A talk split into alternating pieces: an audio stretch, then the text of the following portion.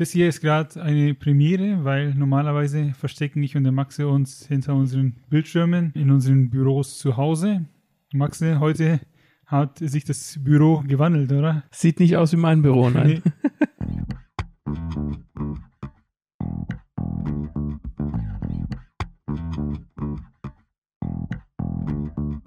Herzlich willkommen zu Lesen und Lesen lassen, dem Bücher- und Schreibpodcast mit Martin und Maxe.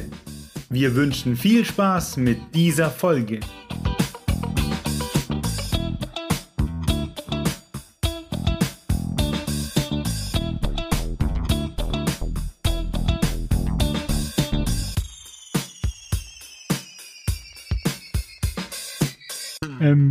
Sind nämlich in Büchenbach.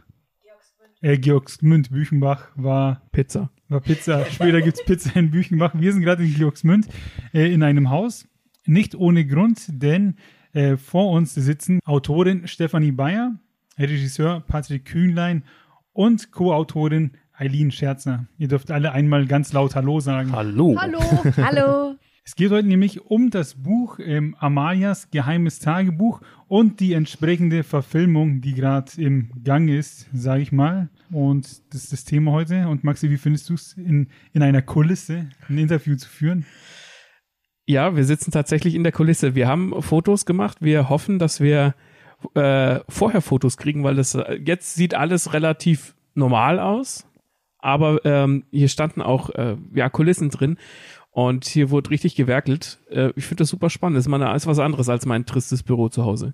Genau, und bevor wir zum Film kommen über die Dreharbeiten hier in dem Haus äh, unter anderem, fangen wir mit dem Buch an, Amalias Geheimes Tagebuch. Deswegen, Stefanie, erzähl uns kurz, worum geht's in dem Buch? Hallo erstmal nochmal zusammen. Ähm, in dem Buch geht es um die 18-jährige Amalia. Sie ist eine Hexe, lebt in Auremoor. Das ist eine Parallelwelt oder auch Zauberwelt. Und ähm, ja, ein böser Zauberer möchte sie und die Familie umbringen. Sie, ihr gelingt aber in jungen Jahren die Flucht in unsere Welt. Sie landet sozusagen in London und als alte Frau, wie sie gestorben ist, entdeckt die 16-jährige Joanna, das ist ihre Enkeltochter, am Dachboden ein Tagebuch von ihr. Und darin erfährt die Joanna, dass die Oma in Wirklichkeit eine Hexe war und hat sich der schwarzen Magie hingegeben. Natürlich tauchen auch magische Wesen bei der Joanna plötzlich auf und bitten sie mitzukommen in die Zauberwelt, da nämlich der ja, Zauberer, der böse Zauberer hat nämlich ja überlebt und Joanna muss jetzt äh, ihn bekämpfen. Sehr gut. Und dieses Buch wird jetzt verfilmt, ihr arbeitet dran und ähm, was wir so im Off gehört haben, wir haben ja den Regisseur auch hier sitzen, ähm, war das sozusagen Liebe auf den ersten Blick? Wie kam es dazu, dass ihr zu euch gefunden habt und an dem Projekt arbeitet? Das war mehr Zufall auch. Also ich war ähm, ursprünglich sowieso auf der Suche nach einem verfilmbaren, ähm, nach einer verfilmbaren Geschichte, ja. Ähm, dass ich jetzt auf Amalias äh, geheimes Tagebuch gestoßen bin, das ist tatsächlich dem Zufall geschuldet. Ich saß ja tatsächlich beim Friseur musste da ein bisschen warten, hatte einen Termin. Normalerweise muss ich auch nicht wirklich warten. Also das hat auch irgendwie so ein bisschen reingespielt. und dann lag ähm, neben mir am, an dem Tisch, wo normalerweise Broschüren und so weiter liegen, lagen die Flyer von Amalias geheimes Tagebuch. Dann habe ich da ein bisschen reingeguckt, dachte mir, oh, ja, klingt spannend. Ähm, wie ich dann daheim war, habe ich mir das ähm, online angeguckt auf der Homepage von, von, vom Parker Verlag und ähm, habe dann gesehen, dass das auch eine Autorin aus der Gegend ist. Also ich komme aus Schwabach, ähm, Steffi aus äh, Büchenbach. Und dachte ich mir, ja, jetzt schreibe ich sie doch einfach mal an und frage mal, wie es ausschaut, ähm, ob wir das vielleicht nicht in irgendeiner Art und Weise verfilmen wollen. dann kam auch relativ schnell eine Rückmeldung und sie war auch sofort äh, interessiert. Wir haben uns dann getroffen, haben ein bisschen drüber gesprochen. Ähm, das Problem war halt nur zu gucken, wie man es verfilmen will, weil es ist halt ein Fantasy-Film, ziemlich aufwendig, Kinospielfilm, sage ich mal jetzt in dem Format, wenn man das Buch anschaut. Ähm, zuerst war die Idee da zu sagen, man macht vielleicht einen Kurzfilm draus, ich glaube, das war das Erste, was ich zu dir gesagt habe, ähm, weil es halt einfach einfacher ist und nicht so kostspielig. Da war aber das Problem dann, dass man sagt, ja, wie macht man da einen Kurzfilm draus? Das ist eine Riesengeschichte, ähm, das in einen Kurzfilm zu verpacken und so, dass man vielleicht sagt, okay, der Kurzfilm ist dann so ein Vorbote von dem Kinofilm. Wäre ein bisschen schwierig geworden. Dann kam eh Corona und das Ganze ist ein bisschen wieder auf der Strecke geblieben, weil man gar nichts mehr machen konnte. Und ich glaube, in der Zeit ähm, hast du dann mit der Eileen ja irgendwie Kontakt aufgenommen und dann habt ihr euch ja irgendwie schon ans Drehbuch gesetzt. Also ich habe irgendwann auf jeden Fall von Anruf von der Steffi gekriegt, dass sie sagt, ja, wie schaut jetzt aus? Wollen wir den Film machen? Das Drehbuch ist fertig. Ich denke mir, oh, okay. also da war ich dann gar nicht drauf vorbereitet, aber ja, und dann hat es irgendwie alles so seinen Weg gegangen. Du hast eben gesagt, äh, man könnte einen Kurz oder ja, du hast einen Kurzfilm im, im Kopf gehabt. Ich muss jetzt als Autor dran denken, man kann ja theoretisch auch Kurzgeschichten so als, ne, als Goodie zu, zu Büchern schreiben. Würde Genau. sich denn für Amalias geheimes Tagebuch so Kurzgeschichten aus dieser magischen Welt eventuell vielleicht sogar anbieten? Das, wie gesagt, das war die erste Idee. Das wäre bestimmt auch interessant gewesen, aber wo ich das Problem gesehen habe, man muss gucken, was verpackt man in den Kurzfilm, ohne dass er, sage ich mal, die ganze Geschichte verrät, weil man ja doch später einen Kinofilm draus machen will. Ähm, ohne dass aber auch der Kurzfilm zu langweilig wird oder dass er, dass, es, dass er halt noch schlüssig ist am Schluss des Mhm. Tages. Und irgendwann sind wir dann auf die Idee gekommen zu sagen, nee, wir machen keinen Kurzfilm, wir machen einfach einen Trailer und äh, nutzen den Trailer dann als Marketing-Objekt, um dann eben später auch an die Filmförderung und so rangehen zu können. Und ich glaube, damit äh, war man, denke ich mir mal, auch ganz gut. Eileen hat eben sehr heftig genickt, bevor du angefangen hast zu sprechen. Wieso kannst du das so bestätigen? Was denkst du dazu? Ja, also ich denke, man könnte richtig viele einzelne Geschichten auch draus machen. Also in Form von einer Serie wäre es zum Beispiel auch sehr praktisch, weil in dieser Zauberwelt so viel passiert, so viele eigene Abenteuer und auch Parallelgeschichten und und und. Also man könnte da noch sehr viel mehr draus machen. Folgen, eine ganze Serie. Ich hoffe, Netflix hört zu. Ja, Wäre optimal. ihr seid ja Fantasy-Autoren, ihr beiden. Und Ja. ähm, die Geschichten um Amalia sind ja eine Buchreihe. Wenn ich das richtig gesehen habe, wenn ich richtig informiert bin. Bin ich richtig informiert? Ja, es sind vier Teile. Allerdings bin ich jetzt schon dabei, am fünften Teil zu schreiben, weil die Leser sagen, sie möchten, wie die Geschichte halt weitergeht. Es ist zwar ein Abschluss da, aber man kann wie beim Harry Potter einfach nochmal was dranhängen. Arbeitet ihr dann bei allen den Büchern zusammen oder wie teilt ihr euch das auf? Wie funktioniert eure Koexistenz? Als ich die Steffi kennengelernt habe, habe ich sie als andere Fantasy-Buchautorin kennengelernt und durch sie wurde ich bestärkt, meine eigenen Fantasy-Bücher zu veröffentlichen und ähm, wurde richtig toll inspiriert. Und irgendwann hat unsere Zusammenarbeit dann andere Form angenommen und ich habe ihre Bücher mit überarbeitet, als Lektorin mit ihr zusammengearbeitet und wir haben ähm, eine Neuauflage von, vom ersten Amalia-Band rausgebracht und aus der Geschichte noch mehr rausgeholt und es richtig schön spannend verpackt. Eben auch in dem Hinblick, dass man das filmisch gut umsetzen kann, dass man da gut ein Drehbuch draus machen kann. Und ich erinnere mich noch ganz genau dran, als die Steffi zu mir kam und gesagt hat, ähm, ja, da kam so ein Regisseur und der hat gemeint, da kann man doch so einen Kinofilm draus machen. Und ich so, Moment, was, wie bitte was? Sowas passiert in Büchenbach? Da laufen Regisseure rum und wollen einen Kinofilm drehen. Und sie war hellauf begeistert und ich, äh, umso mehr ich davon gehört habe, umso begeisterter war ich auch. Und umso mehr freue ich mich, dass es eine Umsetzung, ähm, eine Umsetzung stattgefunden hat, ähm, die wir alle auf die Beine stellen konnten. Genau, das heißt, ihr habt jetzt einen Trailer schon aufgenommen, mit dem ihr sozusagen nach draußen gehen wollt. Ähm, konntet ihr dann filmisch auffangen, was ihr wolltet? Hat das gut geklappt? Wie soll ich sagen, die Buchübersetzung ins Visuelle? Oder gab es irgendwo Dinge, wo ihr euch dachtet, das will jetzt so nicht? Also es ist ja ein Marketing-Trailer und da wurde auch dieses Marketing-Trailer-Drehbuch äh, geschrieben und es ist auf jeden Fall das Wichtigste und Spannendste auch rausgepickt worden und es wurde auch verfilmt. Also ich war auf jeden Fall zufrieden, so wie es äh, ja geschrieben wurde, sage ich jetzt mal. Und es sieht auch so aus, wie es aussehen soll. Ja, ich hoffe, also ich habe den Marketing-Trailer noch nicht fertig gesehen.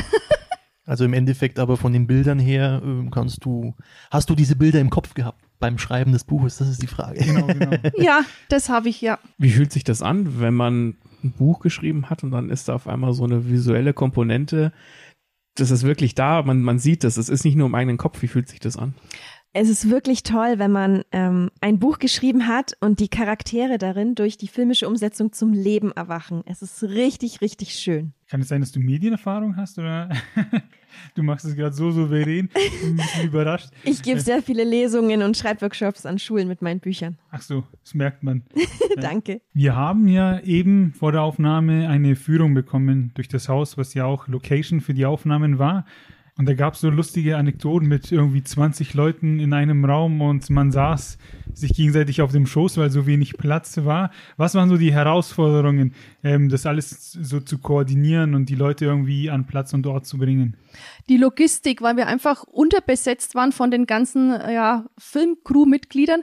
Meine Eltern waren fleißig dabei am Kochen, um 30 Personen täglich zu verköstigen. Mein Mann und ich haben ständig ja die Leute zum Hotel gebracht, zu den äh, Ferienwohnungen, dann vom ähm, Bahnhof abgeholt, wieder hingefahren, weil der eine war bloß einen Tag am Drehtag, die anderen drei Tage, also das ständige Hin und Her. Ich muss gestehen, von den Dreharbeiten selber habe ich nicht viel mitbekommen, weil ich wirklich nur logistisch am Arbeiten war. Was hat der Regisseur dazu zu sagen? Gab es da Herausforderungen, also von, deinem, von deiner Warte aus? Also ich muss ehrlicherweise gestehen, dass ich diese Dreharbeiten geschwänzt habe.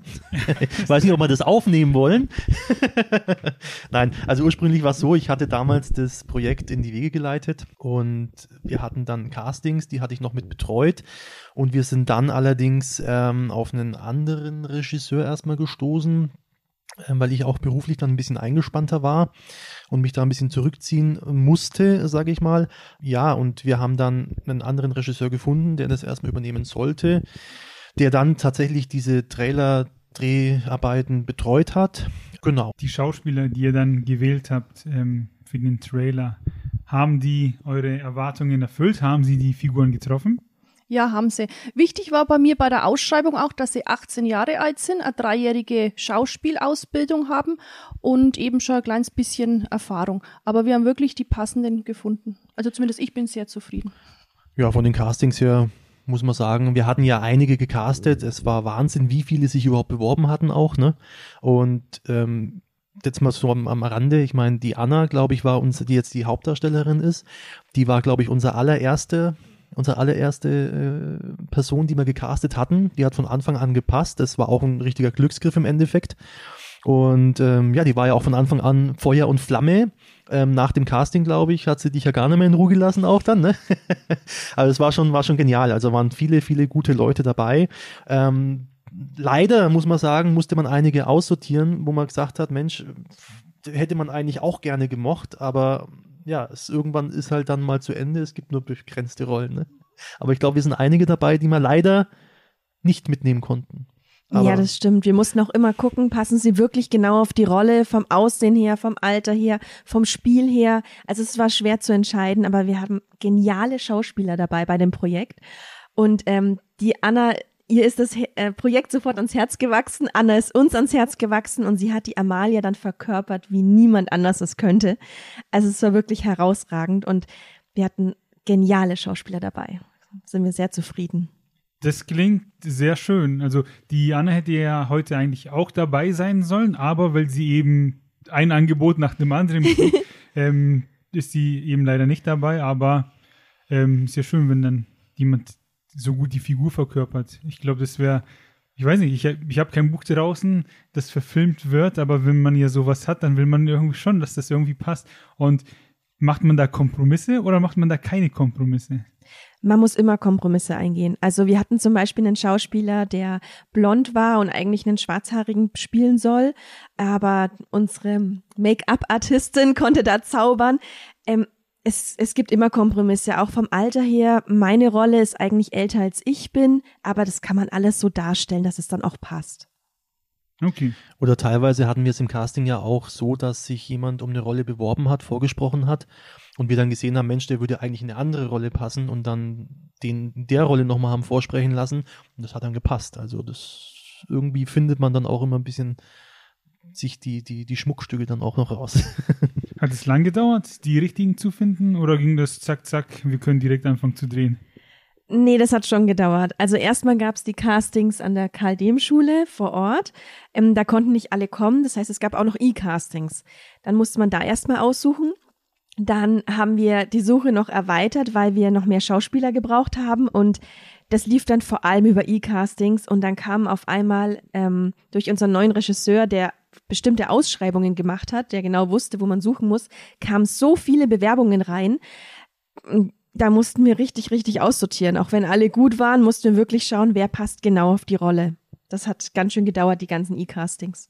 An der Seite kann man vielleicht noch sagen, wir hatten ja auch, glaube ich, einige dabei, die sich beworben hatten, die wir jetzt aber nicht nehmen konnten für die Rollen, aber dann auf andere Rollen gesehen haben, die noch gar nicht mal ausgeschrieben waren. Ne? Das war ja auch nochmal so eine. das heißt, wir haben eigentlich mit dem ersten Casting schon vieles von dem zweiten Casting vorweggenommen dann. Ja, wir haben nämlich jetzt ja schon ähm, für einen Film, der ja eigentlich noch nicht mal spruchreif ist, haben wir schon, nämlich schon die passenden äh, Darsteller gefunden und die warten eigentlich auch nur noch auf das Go, aber wie gesagt, ohne Filmförderung, ja, geht's leider nicht weiter. Filmförderung machen wir jetzt, ne? ja. Ich finde es immer schön, wenn Leute so viel Passion für, für, für dieses Projekt haben. Also man, man merkt es euch immer, die Zuhörer können es nicht sehen, aber wir sehen es euch an, was, was da für, wie viel Bock da dahinter steckt. Und ähm, ja, Filmförderung, mach mal. Also es steckt unglaublich viel Herzblut in dem Projekt von vielen Personen, aber vor allem von der Steffi. Es, es war ihr Traum von Anfang an und ähm, ja, jeden Traum hat sie bis jetzt erreicht. Also ich glaube an den Film. Was mich interessiert, äh, Steffi, wie kommt, also klar, man kommt irgendwann auf die Idee, ein Buch zu schreiben. Die, das habe ich, habe ich auch gemacht. Aber wie kommt man dazu, zu sagen, ich möchte einen Film dazu haben? Das ist ja was, wovon man träumt. Aber wie geht man das an und sagt, ich, ich gehe das jetzt an und mache jetzt mein Buch zum Film? Wie fängt man da an? Was, was waren da die ersten Schritte? Ja, das Ausschlaggebende war wirklich Patrick, weil ohne ihn wäre ich, glaube ich, vielleicht in zehn Jahren erstmal auf die Idee gekommen, um das Ganze zu verfilmen oder halt einfach mal einen Marketing-Trailer zu machen. Aber so, Harry Potter hat mich so fasziniert in all den Jahren und Jahrzehnten und habe ich gedacht, Mensch, sowas ähnliches möchte ich auch schreiben, bloß eben bei mir, dass es um eine Hexe geht, dass es nicht so identisch natürlich ist, eins zu eins. Jetzt haben wir schon zweimal Harry Potter gehört. Wir müssen die Frage stellen, äh, welches Haus bist du? Gryffindor. okay. Ja, also zur Umsetzung, man muss sagen, dass die Steffi da unglaublich mutig ist. Also sie ist eine Macherin und sie lässt sich nicht von Ängsten, Zweifeln oder Negativität von anderen abhalten und macht einfach. Und ähm, wir sind dann alle bemüht, dass die Umsetzung richtig, richtig toll wird, aber man braucht jemand, der einfach daran glaubt und ja, da optimistisch vorausgeht der den Haufen zusammenhält auch. also ich muss sagen, ich bin sehr stur zum Leidwesen meines Mannes. Also der hat in dem einem Jahr auch einiges mitmachen müssen, leider. Aber ja, ich bin wirklich so ein sturer Bock und ich gehe mit dem Kopf durch die Wand. Also ich habe bis jetzt immer meine Ziele erreicht und ich hoffe, das wird weiterhin so funktionieren. Vom Sternzeichen bin ich Skorpion, vielleicht hat es damit was zu tun. Wie ist es dann, wenn man die Schauspieler jetzt für den Trailer hier vor Ort hat und man sieht, ah, nee, im Buch ist es so und so, mach mal so. Ähm, ist das dann mehr Spiel für dich, wenn du so ehrgeizig bist, oder hast du da klare Visionen und kannst auch schon mal streng werden? Also Steffi war so mit dem Drumherum beschäftigt, dass sie die Aufgabe gar nicht hatte. Also, also sie musste nicht streng werden, sie hat wirklich hier alles am Laufen gehalten, das ganze Drumherum, jeden umsorgt und sehr, sehr fürsorglich umsorgt, wirklich noch Essen ins Hotel gefahren und alles Mögliche gemacht. Ähm, die Umsetzung lag dann eher beim Regisseur, was die Schauspieler leisten, ob die Leistung zufriedenstellend ist, ob sie es nochmal anders versuchen sollen und und und. Aber an sich ähm, haben die Schauspieler ihr Bestes gegeben, haben abgeliefert, was sie auch versprochen haben. Da können wir uns gar nicht beschweren. Vor allem hatten wir ja wirklich zwölf Stunden Schichten, 16 Stunden Drehtage. Also die haben wirklich ihr allerbestes gegeben. Und das alles in der Freizeit oder? Sie haben sich den Zeitraum dafür frei geschaufelt, ab Na, da, aber wo auch wir. ihr, oder? Ja. Ja. Krass. Neben dem Job quasi dann so ein riesen Also ich habe halt Urlaub genommen, drei Wochen, um das alles zu schaffen. Urlaub in Anführungszeichen. Ja. Ja, genau. Also jeder hat sich diesen freien Zeitraum irgendwie möglich gemacht. Ähm, ja, und danach hätten wir eigentlich Urlaub gebraucht. Sehr cool. Ich glaube, bei der Steffi wird es dann wahrscheinlich jetzt das Interessante, wenn dann die Bilder oder das Material mal fertig ist, was dann rausgekommen ist, ob sie damit zufrieden ist oder nicht. wenn der Trailer dann draußen ist, dann werden wir auch bei uns dann teilen. Ne? Auf Und, jeden Fall. Weil ich, mein, wir haben jetzt auch den, keiner hat den Trailer gesehen, aber da steckt so viel Bock und Herzblut drin. Ja, ich bin auch ich, gespannt. Wir haben ja die Räume gesehen. Ähm, jetzt ist es mittlerweile aufgeräumt. Aber was wir gehört haben, was da an Requisiten angeschafft wurde und umgebaut und etc., äh, das klang schon, um im Thema zu bleiben, fantastisch. Ne? Nach Hollywood. Nach Hollywood, ja. genau. Magic. Ja, ich möchte auf jeden Fall noch eine kleine Gala hier in unserer Region machen, wenn der Trailer fertig ist, mit Prominenz, Radio, Zeitung. Jeder darf dabei sein und ein bisschen berichten und vielleicht kommen wir wieder ein Stück weiter dadurch. Ich finde es das gut, dass du da so Zwischenschritte planst. Also, dass du nicht sagst, ich möchte den Film haben und ich habe nur das im Blick, sondern du arbeitest mit so kleinen Schritten, schaffst du dir den Weg zu diesem, zu diesem Film. Ich finde das wahnsinnig beeindruckend.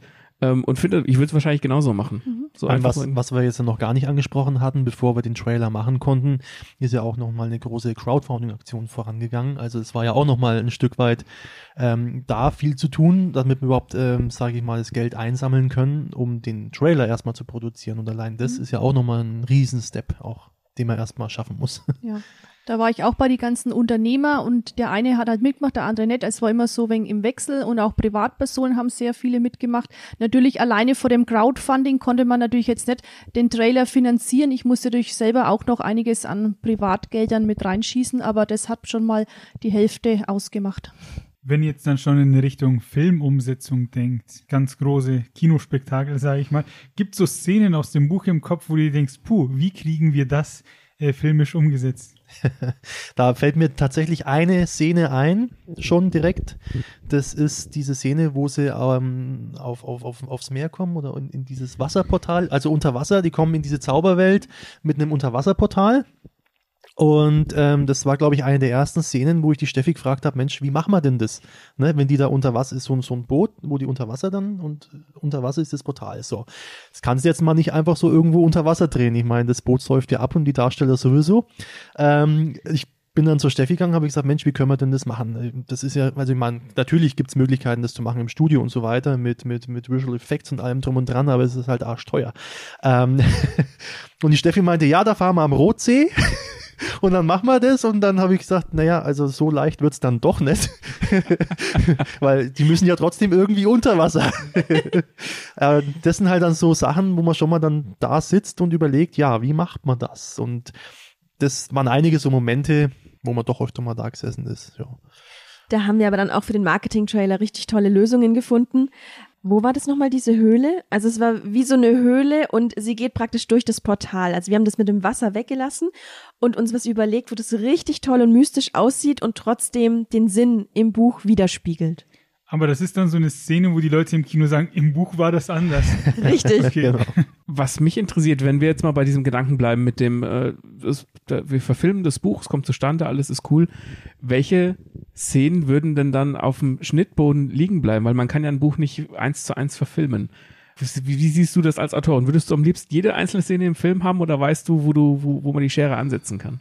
Also ich würde schon jede Szene so lassen, so wie es im Buch ist, eins zu eins. Man müsste erst einmal als Drehbuch dann schreiben, um zu sehen, wie viele Minuten oder Stunden würde der Film wirklich dann überhaupt dauern, dass man sagt, okay, die oder die ist unwichtig, die Szene, die lassen wir dann weg. Aber ich würde es jetzt erst einmal eins zu eins als Drehbuch umschreiben lassen. Würdest du es dann selber machen? Nein, ich habe da schon jemanden. Ich bin verblüfft, wie Ja. du für, für alles jemanden hast. Ich, ich kann, Sie hat sozusagen schon mal den Ansatz gemacht. Das ist die Loredana Bursch, ist auch eine Freundin von Eileen, mir und Patrick. Und die hat da schon mal einen Ansatz gemacht und es war auf jeden Fall sehr schön. Wir sind inzwischen unter uns Autoren gut vernetzt und kennen dadurch eben auch Lektoren, Drehbuchautoren, Coverdesigner und, und, und. Also dadurch haben wir ein Netzwerk mit vielen, vielen nützlichen Kontakten. Das heißt, ähm, alle Leute sind da, es könnte theoretisch losgehen und wenn sich jetzt jemand denkt, so, hey, ich hätte auch Bock auf sowas, dann muss man so realistisch sein und sich denken, so ein Projekt braucht das nötige Kleingeld, richtig? Also ähm, blauäugig darf man an sowas nicht rangehen, oder? Nein, überhaupt nicht. Aber ich habe trotzdem ein bisschen unterschätzt oder überschätzt, äh, was es finanziell dann mir doch am Ende gekostet hat. Also da die Summe sage ich zwar nicht, aber ja, beim nächsten Mal weiß ich Bescheid. Dann kann man schon mal das Sparen anfangen. ja, Beim nächsten Mal ist hoffentlich der Film so ein Erfolg geworden, dass du gar nichts mehr selber finanzieren musst. das wäre wollte ich gerade super. sagen, ja. Wenn du jetzt dann das nächste Buch anfängst, hast du dann auch schon im Kopf, wie du es umsetzen würdest filmisch? Kann man jetzt noch normal schreiben nach so einer Riesenaktion? Ähm, ich kann schon noch normal schreiben, aber wie ich jetzt äh, weitermache an dem fünften Buch, ich habe jetzt gerade mal die ersten zwei DIN A4 Seiten, also das ist noch trotzdem ein langer Weg. Und jetzt warten wir schon mal ab, wie gesagt, Stu Stück für Stück, wie das jetzt alles äh, weitergeht. Und wenn es doch einen Erfolg hat, dieses erste Buch, dann haben wir ja das, das zweite, dritte und vierte Jahr auch schon da. Da kann man jedes Jahr sozusagen einen Kinofilm rausbringen und am besten wäre es natürlich eine Serie draus zu machen, aber das liegt nicht in unserer Macht. Und der Unterschied ist auch ein bisschen, dass man jetzt die Schauspieler im Hinterkopf hat. Man weiß jetzt schon, wer wird es spielen, wie wird es aussehen. Also man schreibt zwar nicht anders, äh, man schreibt jetzt nicht ein Drehbuch, aber ja, man hat die Gesichter richtig vor sich beim Schreiben. Das ist richtig toll. Du meinst jetzt zumindest andere Gesichter, als du früher beim Schreiben vielleicht vor Augen hattest. Ja. lustiger Gedanke, weil wenn ich habe zuerst Game of Thrones gesehen und dann habe ich es gelesen und dann hatte ich die Gesichter vor mir. Und das ist schon nochmal was anderes, wenn man quasi die Leute castet und sie dann deswegen kennt. Ja. Wie war das denn für dich, dich in die Rolle? Du hast die Mutter gespielt, richtig, von der Amalia. Ja, Amalias Mutter, also Annas Mutter habe ich gespielt. Wie war es, dich da reinzuversetzen? Es war ehrlich gesagt gar nicht so schwer, weil mhm. ähm, die Anna so eine gute Freundin geworden ist, dass ich sogar das Mütterliche also richtig gut umsetzen konnte. Sie in den Arm nehmen, knuddeln, besorgt sein, wenn sie zu spät heimkommt. Todesangst haben um sie. Das, also das war alles möglich, das war kein Problem daher hatte ich es irgendwie leicht, in die Rolle reinzufinden. Und da ich ja im Buch so mit drin stecke, mit den Gefühlen, mit den Emotionen, war die Rolle sehr, sehr praktisch für mich. Mhm. Würdest du dich denn auch trauen, in dem, sag ich mal, Kinofilm selbst weiter mitzuspielen oder wäre der Druck zu hoch? Nein, auf jeden Fall würde ich mitspielen. Kein Problem. Sehr cool. Wie wäre es äh, bei dir, Steffi? Hättest du Lust auf so einen Cameo-Auftritt à la Stan Lee oder lieber doch eine ganz eigene Rolle? Also darüber habe ich noch nicht drüber nachgedacht, aber als Komparse war ich auf der Beerdigungsszene dabei, weil schauspielerisch, das überlasse ich wirklich den Leuten, die wo es können. Äh, ja, vielleicht gibt es mal ein, zwei Sätze mehr zu sagen, aber so habe ich wirklich nur eine trauernde Person gespielt und das war's. Mein Peter Jackson hat in Herr der Ringe die Gefährten auch nur eine Karotte gebissen, also. das sieht man ja auf Instagram, auf deinem Account, das Foto von dir an dem äh, Sarg. Mhm. Und wenn man da jetzt so durchscrollt, sieht man das ähm, und weiß vielleicht nichts damit sozusagen im ersten Moment anzufangen. Was ist das für eine Szene? Wie viel kannst du uns verraten? Oh. Ist auf jeden Fall schon mal eine Schlüsselszene, denke ich, ne? Äh, nein, also die fängt von der Geschichte vom Buch her, fängt es natürlich mit der Beerdigungsszene von der Amalia an. Die Joanna, die 16-Jährige, die steht sozusagen an dem Grab und ähm, ja, also es ist die Anfangsszene, die Einstiegsszene in das Buch, in den Film. Joanna trauert um ihre verstorbene Großmutter, der sie sehr, sehr nah stand. Man erfährt dann, dass das Amalia ist. Das heißt, zu Beginn der Geschichte ist Amalia eigentlich schon gestorben. Und durch das magische Tagebuch, was Joanna findet, ähm, kann sie alles miterleben, was Amalia erlebt hat und ähm, wird Teil von dieser magischen Welt. Und so beginnt das Abenteuer. Und der Sarg war dann auch in richtiges Requisit. Da stelle ich mich, wie kauft man dann extra so einen Sarg oder kann man den mieten? Also ich habe wirklich, wirklich geliehen bekommen und zwar mein Stiefvater, den sein Cousin hat hier in der Nähe ein Bestattungsinstitut. Da bin ich hingegangen und habe gesagt, äh, kann ich mir einen Sarg leihen? Ich hätte mir die alle mal angeschaut und den dunkelsten, weil ja die Amalie sich der schwarzen Magie hingibt, habe ich dann eben den dunklen bekommen. Der hat ihn hingeliefert zum Friedhof und auch wieder abgeholt, aber so einen Auftrag hatte er noch nie. Das stelle ich mir auch komisch vor. Ich meine, er wusste wahrscheinlich, was du vorhast, aber wenn du da in, Institut, in so ein Beerdigungsinstitut reingehst und sagst, ich würde würde mir gerne einen Sarg ausleihen. Ich glaube, das. er hat schon ein wenig komisch geschaut damals, ja. Aber ich habe es kurz erklärt und dann passt schon. Solange nichts drin liegt, ist alles gut. Ja. Sehr gut. Wir haben Anna gefragt, ob sie sich reinlegen will, aber das musste sie in der Szene nicht. Wie viel, ähm, du hast jetzt oft erzählt, du kennst Leute von Leuten und man, du hast ein großes Netzwerk. Wie viel baut denn wirklich auf dieses Netzwerk auf von dem ganzen Projekt bisher?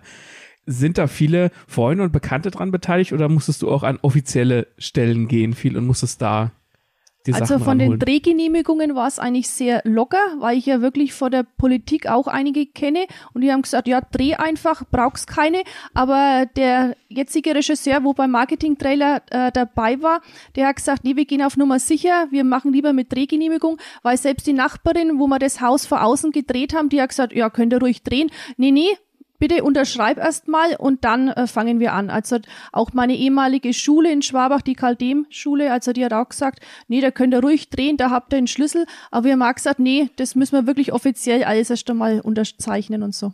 Genau, und der ehemalige Bürgermeister von Georgsgmünd, der ist jetzt Landrat von, ja, von Rot, der Ben Schwarz, und der hat auch gesagt, ihr könnt wirklich machen, was ihr wollt. Wir haben auch ein Haus gekriegt, wo die Gemeinde gekauft hat und da drinnen durften wir dann auch drehen. Das heißt, in Zukunft stehen uns nicht nur Gmünd offen, sondern auch ganz, der ganze Landkreis Rot dann. Ja, genau. Die Fortsetzung steht schon. Wo habt ihr denn dann alles gedreht? In der Schule, hier im Haus, ähm, im Wald, habt ihr uns vorhin auch erzählt? Ja, in der Nähe von Rittersbach war das. Mhm. Und äh, die Beerdigungsszene, die war in Schwabach. Fragt mich aber jetzt nicht, wie dieser Friedhof heißt. Weißt du den, Patrick? Nein, der Friedhof selber nicht, aber es ist bei der Dreieinigkeitskirche, also dem Friedhof Mhm. selber, das ist eigentlich kein Friedhof mehr. Das Mhm. ist so ein, ja, also ein Mhm. alter Friedhof, der halt Mhm. jetzt keiner mehr ist.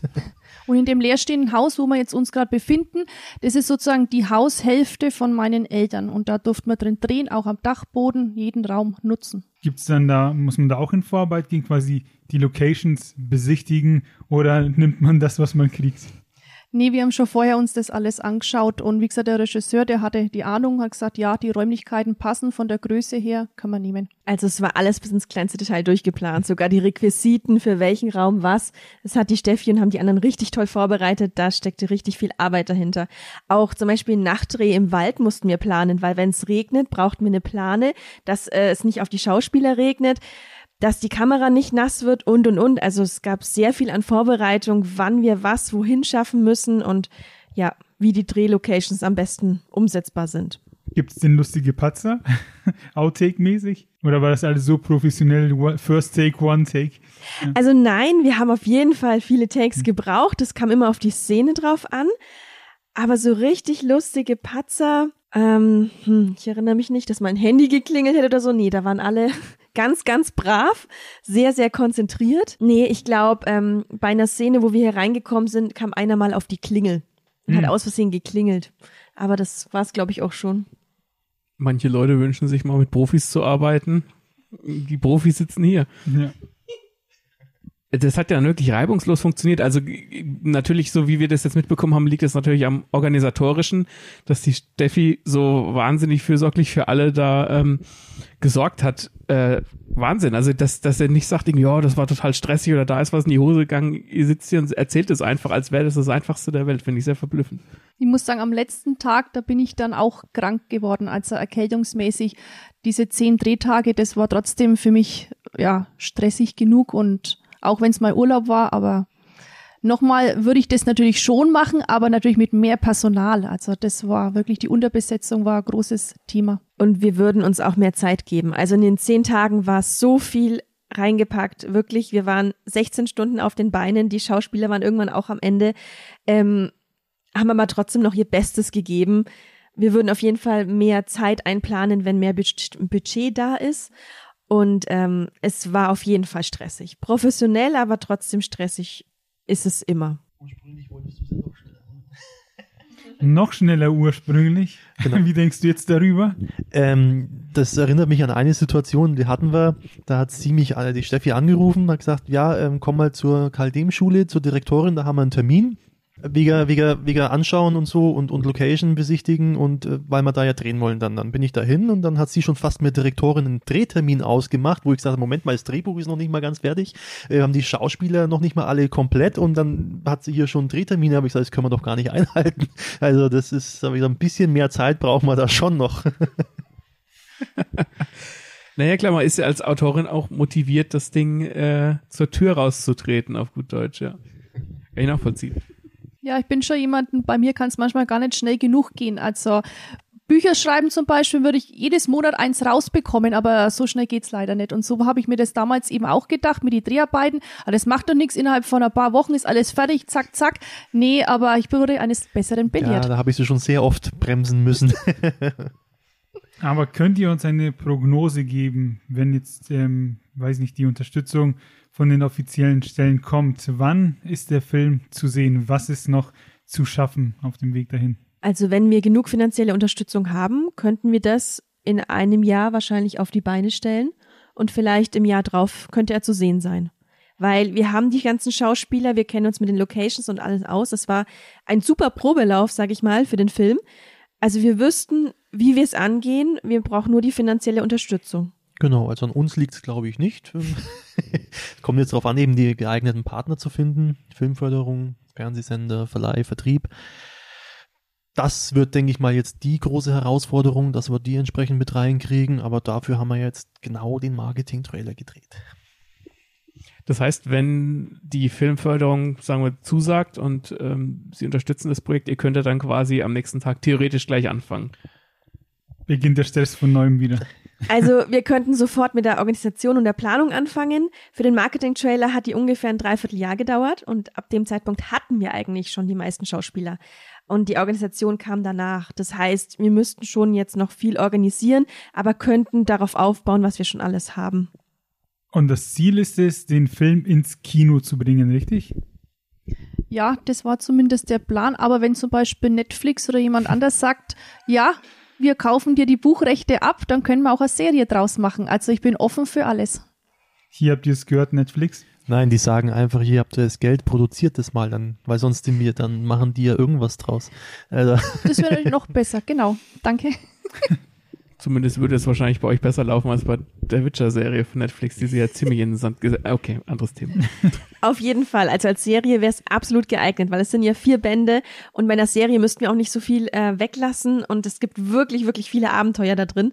Es wäre eine coole Serie mit mehreren Staffeln. Also wer jetzt ähm, Bock hat, mehr vielleicht über das Projekt zu erfahren oder über euch und die Bücher, wo findet man euch? Was muss ich bei welchem Shop eingeben, dass ich mir was kaufen kann, um noch mehr über Amalie zu erfahren? Also ich habe einen eigenen Shop, der heißt Parker Verlag, so wie eben die Hauptperson in meinem Buch Amalia Parker, weil ich musste es deswegen Parker Verlag nennen und auch jede Domain in Deutschland gibt es ja nur einmal. Ich wollte eigentlich Bayer Verlag, aber da die schon vergeben war, habe ich mir gedacht, was sollst du jetzt da machen?